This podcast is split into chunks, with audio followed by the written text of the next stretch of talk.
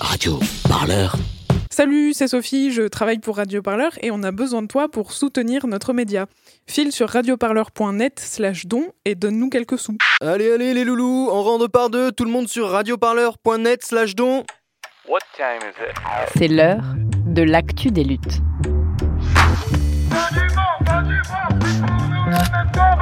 Un podcast de Radio Parleur. Le son de toutes les luttes.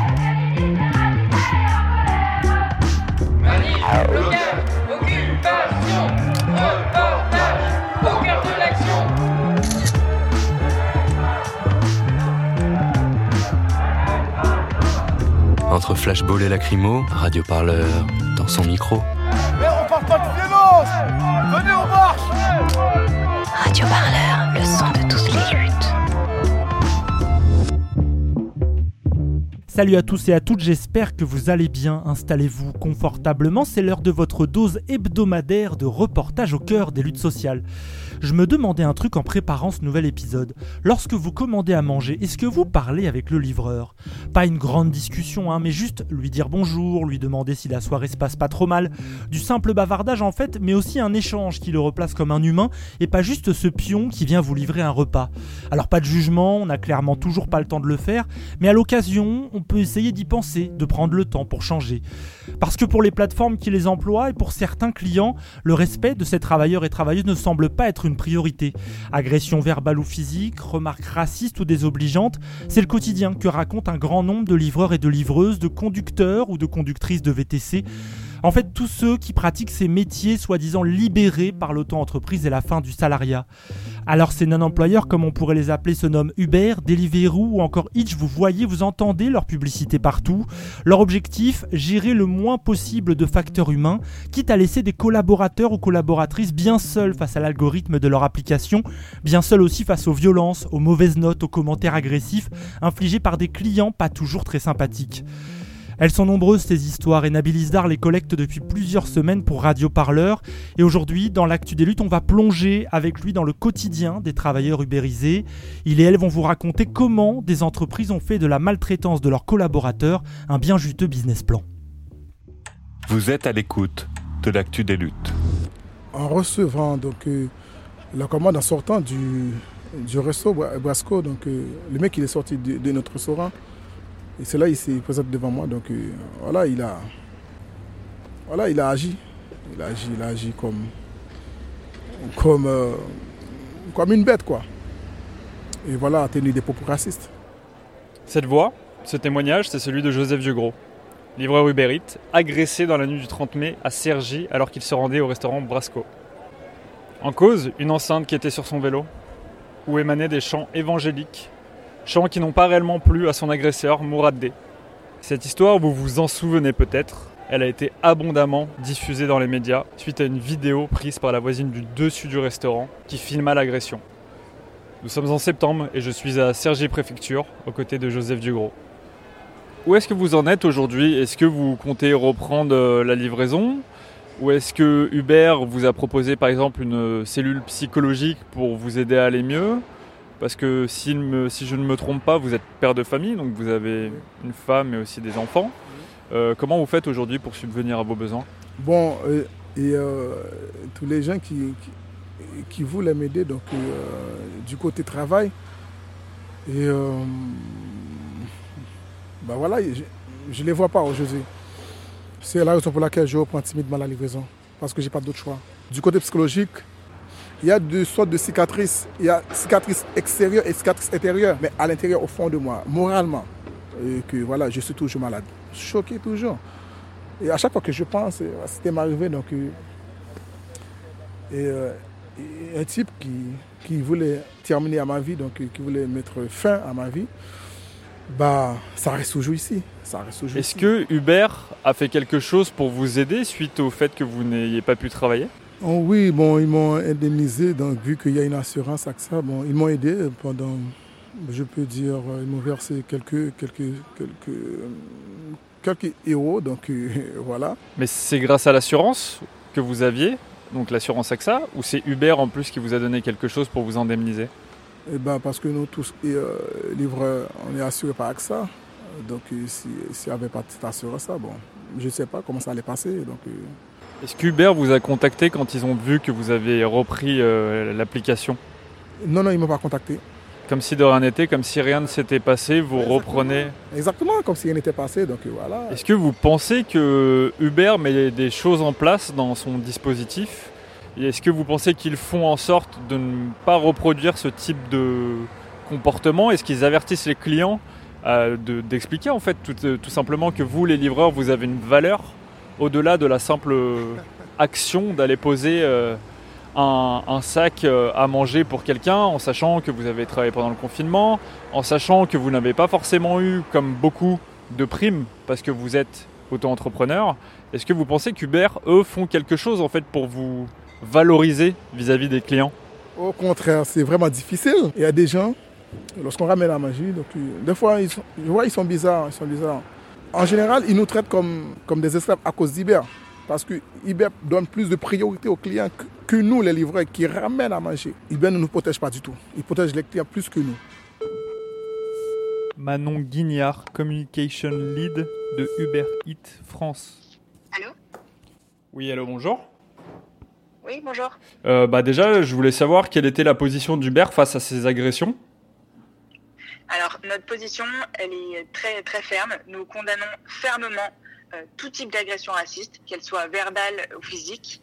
Et justement, dans les cas euh, mentionnés, nous avons été et nous sommes aux côtés des, euh, des victimes qui sont des livreurs qui utilisent l'application Uber Eats. Ce sont des incidents qui sont inacceptables et qui ne devraient pas se produire. Nous réitérons avec force que nous ne tolérons aucune discrimination envers tous les utilisateurs de l'application, qu'ils soient livreurs, restaurateurs ou clients, que ce soit en raison de euh, leur origine, leur religion, euh, couleur de peau, de leur pays d'origine ou de tout type ou de tout autre facteur de discrimination. Vous, vous dites que vous êtes aux côtés des livreurs. La question, c'est de savoir comment vous faites pour être aux côtés des livreurs alors qu'ils sont en statut d'auto-entrepreneur. Qu'est-ce que vous faites pour les aider? Alors dès qu'on a un signalement euh, d'incident euh, qui est fait, que ce soit des propos, des altercations ou une agression, c'est pris en charge par une équipe support qui est dédiée, qui suit une procédure met- permettant notamment de pouvoir les accompagner dans leur démarche. Et, euh, typiquement, euh, quand on a un incident qui est remonté, on prend des actions immédiates. Comment, comment se fait-il qu'une société comme Uber, au niveau de sa, sa communication, n'arrive pas finalement à faire comprendre aux utilisateurs que c'est un service et que donc les gens qui sont payés pour ce service ne sont pas des esclaves, ils sont aussi les garants d'une qualité de travail et aussi qui sont tout simplement l'image de Uber. Mais comment des utilisateurs peuvent-ils arriver sans qu'Uber justement ait mis en place des systèmes de protection pour ses livreurs ou en améliorant potentiellement sa communication à faire en sorte que euh, on traite les livreurs de cette manière-là, au-delà finalement du simple fait qu'ils soient noirs ou maghrébins ou euh, étudiants tout simplement. En fait, comment comment la figure du livreur est, devenue tout simplement la figure de- de- d'un d'un esclave et d'une personne qui est juste là à la demande d'un simple clic. Comment enrayer ça en fait? Et comment Uber travaille autour de ça? Dans le cas de Laval, comme c'était lié à un client, euh, je vous disais, le, compte a été euh, désactivé euh, euh, immédiatement et euh, définitivement. Euh, et donc, du coup, on a aussi communiqué auprès des livreurs pour qu'ils puissent nous remonter directement ces affaires. Parce que quand euh, ce type d'incident euh, se, produit, si on n'est pas au courant, on ne peut pas prendre des, euh, euh, euh, mesures immédiates. Et pour aller encore plus loin, ce qu'on aimerait faire, c'est euh, pouvoir euh, annoncer euh, un partenariat avec euh, une association qui est experte des questions liées aux discriminations et plus spécifiquement au racisme, pour accompagner toutes les, toutes les victimes, qu'elles soient livreurs, clients ou restaurateurs, dans leur démarche. Ce qu'on a mis en place aussi, c'est une charte pour tous les utilisateurs de l'application, que ce soit des livreurs, des restaurateurs ou des clients. Et quand vous utilisez l'application, vous vous engagez à respecter cette charte et notamment à respecter les personnes qui euh, effectuent la livraison. Donc aujourd'hui, euh, on continue de communiquer sur cette charte et à expliquer aussi également aux utilisateurs que euh, quand ils euh, euh, reçoivent une livraison chez eux, que ce soit par rapport au livreur ou même par rapport au restaurant, ils se doivent d'avoir un comportement qui, qui ne mettent pas en péril justement la relation qu'ils peuvent avoir avec le livreur ou le restaurateur et avoir ce type de, de, de propos qui sont inacceptables. À quel moment on est face à cette charte et sous quelle forme est-elle présentée dans l'application? Alors, il y a soit dans l'application, à partir du moment où vous acceptez l'application, vous avez des conditions. Et après, pour les, pour les, les personnes qui souhaitent la retrouver, elle est directement sur notre site internet.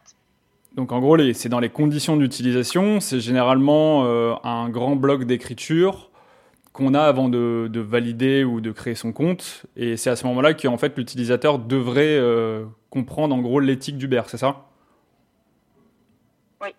Mais sauf qu'en réalité, enfin, vous êtes aussi, je suppose, utilisatrice de, de nombreux réseaux. Il y a quand même très très peu de personnes qui sont amenées à lire ce type de charte. On l'accepte assez facilement parce qu'on sait que c'est très long et fastidieux à lire. Donc on préfère passer à autre chose et directement être face à l'utilisation de l'application mais même si vous êtes face à l'application, vous allez avoir un comportement qui est respectueux. Dans une entreprise comme Uber, où il y a quand même un système assez pyramidal, où finalement les livreurs sont principalement euh, des Maghrébins ou des Africains, les personnes qui travaillent dans les bureaux sont principalement des Français, des gens blancs. Euh, comment on appréhende euh, ce type de problématique pour essayer de construire quelque chose de nouveau, tout en faisant en sorte que chacun des partis soit représenté et en essayant aussi de se comprendre les uns les autres au niveau de la politique interne? On a fait une étude euh, Ipsos qui revient justement sur quel est le profil type des livreurs. Et ce qu'on a pu voir, c'est que 60% des livreurs sont nés en France et 40% sont nés à l'étranger. à Paris, c'est à peu près un livreur sur deux, et dans le reste de la France, un livreur sur trois.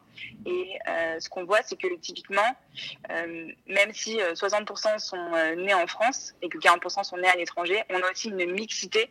Et c'est pareil dans les bureaux d'Uber. Il n'y a pas forcément que des personnes qui sont euh, française ou blanche comme ce que vous disiez.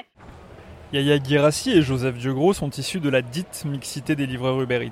Qu'ils soient français d'origine ou non, n'a d'importance que pour les sondages.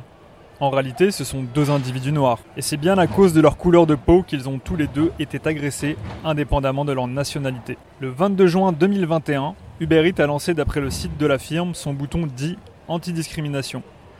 Pour, je cite, faciliter le signalement de tout incident à caractère raciste. Une solution qui survient après un battage médiatique d'ampleur. Mais que se passe-t-il quand une personne est discriminée alors que son histoire n'est pas relayée sur les réseaux sociaux ou dans les médias? Une question à laquelle nous allons tenter de répondre avec le témoignage d'une ancienne chauffeur Uber, Sharifa. Alors, euh, j'ai travaillé pendant trois ans, trois ans, presque quatre ans, trois ans et demi, euh, presque quatre ans, quatre ans euh, chez, pour Uber. Et pendant l'épidémie, j'ai couvert, j'ai couvert, j'ai couvert mes cheveux avec un voile et il y avait le, voile, il y avait le masque. Et pendant quand j'ai exercé mon, métier, euh, il y avait des, clients qui n'étaient pas contents. Parfois, ils me, ils, m'insultent, ils me disent de retirer ce chiffon. À quoi ça sert Et une fois, il y avait une, cliente que je suis arrivée à côté de chez elle. Et quand il m'a vu, il m'a dit Est-ce que c'est, c'est Sharifa? J'ai dit oui.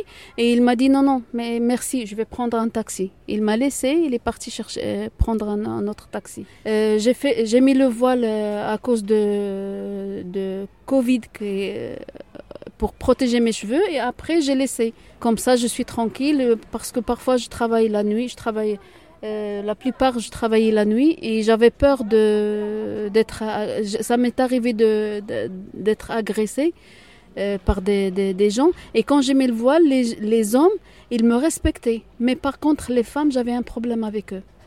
Qu'est-ce qui s'est passé après euh, que toutes ces personnes vous aient dit ça euh, Est-ce que vous l'avez signalé à Uber, euh, que vous avez eu des problèmes avec des, des clients ou des clientes? Bah, J'ai signalé, mais Uber, vous savez, Uber, il a, y a pas... On travaille avec un algorithme qui est derrière, avec un ordinateur. Quand j'appelle, ils me disent, ils, ils vont, il y a, a l'équipe spéciale qui vont vous appeler, qui vont vous, qui ont traité, qui vont traiter ce problème, mais après, il n'y a rien du tout. Quand j'envoie un message, il n'y a pas de retour, il n'y a rien du tout. Mais je me suis fait agresser deux, trois fois et ils m'ont, ils ont rien fait. Si c'était une cliente, ils vont faire je sais pas quoi. Vous voyez? Et, un, jour, euh, j'avais une cliente que j'ai déposée euh, un petit peu loin. Était, elle avait un rendez-vous et quand j'ai déjà pour la récupérer, il y avait un petit passage, euh, une voie, et j'ai gêné la circulation. Il y avait des, voitures derrière moi qui, qui klaxonnaient. Moi, j'ai avancé un peu. Elle n'était pas contente déjà que je suis pas à côté de chez elle. Il m'a pas trouvé à côté. Et dès qu'il est monté, il a commencé à m'insulter. Et dès qu'il est sorti, il a envoyé un message euh, négatif parce que j'avais que des, des, compléments sur euh, mon compte Uber. J'étais 4,94. J'étais parmi les meilleurs chauffeurs. Quand j'appelle la plateforme, toujours ils me félicitent. Et d'un coup, mon compte est bloqué. Elle vous a insulté par rapport à votre voile? Par rapport au voile, par rapport au, que je suis une étrangère. Une semaine après, le, mon compte, euh, j'ai commencé une journée, c'était le 23. Oui, c'était le 23 octobre, j'ai commencé ma journée à 6 heures du matin et j'ai effectué trois courses. Et quand j'ai arrêté l'application pour prendre une petite pause, quand je voulais redémarrer l'application, j'ai reçu un message comme quoi que mon, compte est suspendu définitivement. Il me demande de retirer carrément l'application et il ne me donne pas de justification. Pourquoi? Je ne sais pas. Ils m'ont dit frauder. Qu'est-ce que j'ai fait? Est-ce que vous aviez signalé euh, à Uber euh, justement qu'il y avait plusieurs clients qui vous avaient... Euh... Même pas donné la, la possibilité de m'exprimer. Ce qui veut dire que maintenant, suite à l'expérience d'Uber, dont vous ne travaillez plus pour Uber parce qu'ils vous ont demandé d'enlever votre euh, application, vous avez décidé d'enlever votre voile pour pouvoir travailler et donc et subvenir à vos besoins. J'avais peur. Si les autres applications vont bloquer, comment je vais faire? J'ai rien d'autre, j'ai que ma carte VTC. Au mois de mai, il y a eu différentes agressions de livreurs, notamment à vélo. Euh, pour vous, vous pensez qu'Uber ne solutionnera jamais le problème? Ah non, non, non. Écoutez, quand il y a un problème pour un, un chauffeur, il ferme les yeux. Quand il y a un problème pour un client, là, il commence à, à faire euh, des enquêtes et tout ça. Mais pour nous, rien du tout. Il faut qu'on travaille et on ferme notre bouche, c'est tout. Pour comprendre d'où est né ce système discriminatoire, un retour en arrière s'impose. C'est un soir de septembre que je rejoins Saya Baroun, secrétaire général du syndicat des chauffeurs privés VTC, pour une traversée du périphérique. Alors dans, les débuts d'Uber, quand ils ont commencé à essayer d'ouvrir dans les années 2010, 2011, 2012 et tout ça, c'était pas du tout euh, encore connu. Les premiers chauffeurs qui ont été démarchés, ça a été les sociétés de limousine, déjà existantes. C'est-à-dire que c'est un métier qui existe depuis plusieurs siècles. Ça s'appelle la grande remise. Ensuite, ils ont démarché les salariés en leur disant, tu sais, si tu passes à ton compte, tu gagneras mieux ta vie. Et effectivement, ils les ont gavés de primes. Euh, quand la flotte a commencé à, grossir, bon, les premiers gars, ils ont commencé à voir qu'il y avait un peu plus de monde sur la part de gâteau. Mais c'était encore bon, puisque Uber donnait 42,50€ de l'heure à rester connecté sur la plateforme. Donc je suis connecté, il n'y a pas de clients, je suis quand même payé. Tout ça, c'était pour, euh, pour capter les clients d'abord. Dire qu'on existe, on a des super chauffeurs, on est là. Donc les premières années, il faut mettre des milliers, voire des millions d'euros en sorte de subvention gratos. Quoi. Ensuite, c'était de créer des, des, esclavagistes à l'intérieur, donc le mec qui, qui, va mettre en esclavage d'autres personnes et qui sera content d'être avec le maître, en fait. Ensuite, c'était de base, tu auras 25 euros de l'heure, plus le prix de la course. Et le prix de la course minimum était à 25 euros. Donc il y avait toujours 50 euros euh, pour pouvoir gagner sa vie. Et plus ils captaient des clients, plus ils avaient des chauffeurs de l'autre côté, et plus ils baissaient la subvention du chauffeur, petit à petit et sournoisement, jusqu'à ce que de la gamme luxe, ils ouvrent des gammes berlines normales, jusqu'à ce que ça échappe au contrôle des chauffeurs. Dans leur arrogance, quand ils ont la, main-d'œuvre qui, est couchée, qui attend euh, le boulot, ben derrière, ils ont pu baisser les prix, ouvrir des gammes de véhicules qui étaient totalement interdites par la loi et avancer sereinement. Ces exemples, comment ils vont les chercher À quel moment ils vont les chercher et comment font-ils en fait pour euh, montrer qu'Uber existe et que c'est potentiellement leur avenir de travailler pour Uber et donc de s'en sortir, de gagner plus d'argent et de devenir tout simplement entrepreneur, ce qui est en fait le contrat euh, qu'ils essaient de signer avec eux. Quand ça a commencé à, on commençait à, dénoncer un peu les magouilles, ils ont même créé des bus. Je ne sais pas si vous êtes au courant de ça. Les bus 70 000 entrepreneurs. Et ils tournaient en banlieue. Et euh, ce qui était intéressant, c'est qu'on tournait avec eux pour, pour dénoncer le système. Vous tourniez avec eux, c'est-à-dire ben, euh, euh, Ils avaient leur date de tournée à Massy, à Sarcelles, à Montreuil, euh, dans toutes les cités, etc. ils avaient même des accords avec, Pôle emploi pour leur dire envoyez-nous des jeunes, on va s'en occuper, des accords avec les mairies. On avait quand même des maires à l'époque qui disaient venez, Hubert, c'est le premier employeur du 9-3 quand même. Des abrutis de maires qui ne comprennent rien à la vie, encore des politiques, on va dire hors sol, qui disaient venez chez Hubert, c'est l'avenir du 9-3. Et donc, quand on venait, on discutait, on expliquait par A plus B avec des chiffres, etc., que vous ne gagnerez pas leur vie, vous ne gagnerez pas votre vie là-dedans. Euh, d'un autre côté, eux, ils rentrent dans un bus où ils ont un expert comptable, un type de chez Uber, un assureur, un loueur de véhicules, et ils leur disent, bah voilà, vous avez juste à signer ici. Même le comptable va vous ouvrir la société gratuitement. Mais par contre, vous êtes engagé jusqu'au deuxième bilan. c'est-à-dire à peu près deux ans et demi, voire trois ans. Le gars, il signe, il a une formation gratos, il va se lancer, il a un comptable qui est là pour le conseiller, un assureur, tout le monde lui met des étoiles dans les yeux, tu vas devenir riche, tu te fais toi-même, tu as besoin de personne, enfin, tout ce genre de discours dans le bus. Ils sortent, ils nous voient nous, on leur explique par A plus B, méfie-toi mon gars, tu vas tomber dans le panneau et tout. Et il y a toujours ces réponses cinglantes et douloureuses à entendre. Oui, mais toi, tu me proposes quoi? Tu me proposes du boulot? Pourquoi aller chercher des chauffeurs Uber en banlieue plutôt que de recruter un peu partout directement à Paris? Je pense pas qu'ils se sont dit des Arabes ou des Noirs ou un truc dans ce genre. Il leur faut des gens dans la, dé- dans la détresse. Les mecs qui sont totalement paumés, eh ben le top c'est la banlieue. Donc pour vous, il n'y a pas forcément de rapport euh, de discrimination ou de racisme par rapport au, au choix qu'a fait euh, en premier lieu euh, les personnes qui ont cherché à développer Uber en France, c'est-à-dire aller chercher les personnes d'une certaine manière les plus pauvres, qui Les n'ont plus pas, de- pauvres, oui. qui n'ont pas de travail, qui sont pour la plupart au chômage ou en attente de retrouver un nouveau travail. Pour vous, vous pensez que c'est qui n'ont pas pensé à ça? Ah non, ils ont clairement pensé à ça. À ce que vous venez de dire en fait. Il faut trouver de la main-d'œuvre en détresse, si possible de la main-d'œuvre stupide et ignorante. Parce que quand on avait mis en place la loi Grand Guillaume, on demandait à ce qu'il y ait une formation sérieuse qui, qui rappelle bien à la personne qu'est-ce qu'une TVA, qu'est-ce que l'URSSAF, qu'est-ce que le RSI. Et je me souviens bien qu'il y avait des patrons de, de plateformes qui disaient Oui, mais on n'a pas besoin qu'ils sachent tout ça. Nous, on a juste besoin de chauffeurs. Donc c'est des gens laissés pour compte. Tout le monde est au courant de ça. Et personne ne bouge parce qu'on se dit finalement, bah, c'est la banlieue, c'est des pauvres demeurés. À la base, euh, bah, voilà, je sais pas, est-ce qu'ils considèrent que ce sont des sous-français ou autres, j'en sais rien. C'est un peu dommage de devoir parler de ça parce qu'on est censé être dans une république. On ne reconnaît pas les couleurs et les origines des gens et tout. Là, on peut parler de ce statut-là. On peut dire que c'est une population qui est un peu ignorante. Moi, je veux pas y mettre de couleur de peau ou d'origine, mais je dis juste que ce sont clairement des victimes de A à Z. Pour vous, c'est aussi l'algorithme qui a euh, au final un impact majeur qui en fait euh, enferme aussi les personnes dans une espèce de discrimination qui fait que la data en fait ne sélectionne pas ou ne, ne fait pas de sentiment, elle fait juste du calcul. Et en plus d'avoir ce côté, comme vous le dites, d'ignorance, additionné à de la data qui fait des calculs par rapport aux notes souvent des chauffeurs ou des appréciations des clients plutôt que de demander aux chauffeurs leur avis. Donc ça voudrait dire qu'il y aurait presque une double peine d'une certaine manière. Ah ouais, c'est une triple peine, même carrément. Ils sont, perdants de tous les côtés, les, les- chauffeurs. On peut dire que le défaut de l'État, ils ont été, je pense, charmés dès le départ. C'est-à-dire que l'algorithme, c'est une chose, mais la politique de communication d'Uber, c'est aussi autre chose. Et ils ont touché un point sensible, ils se sont dit, on va l'utiliser. Maintenant, c'est à nous de prouver, avec un contre-argument, que c'est de la discrimination, en fait, ce que vous faites. À la rigueur, ils auraient dit dès le départ, on va être le premier employeur de la banlieue et du 9-3. Euh, on va aller chercher ces populations. Vous, vous avez failli l'État. Nous, on va leur donner du boulot. Ok, c'est cool. Mais derrière, il faut qu'on regarde la qualité du boulot que vous avez donné. Et là, on se rend compte que les premières années, c'était génial.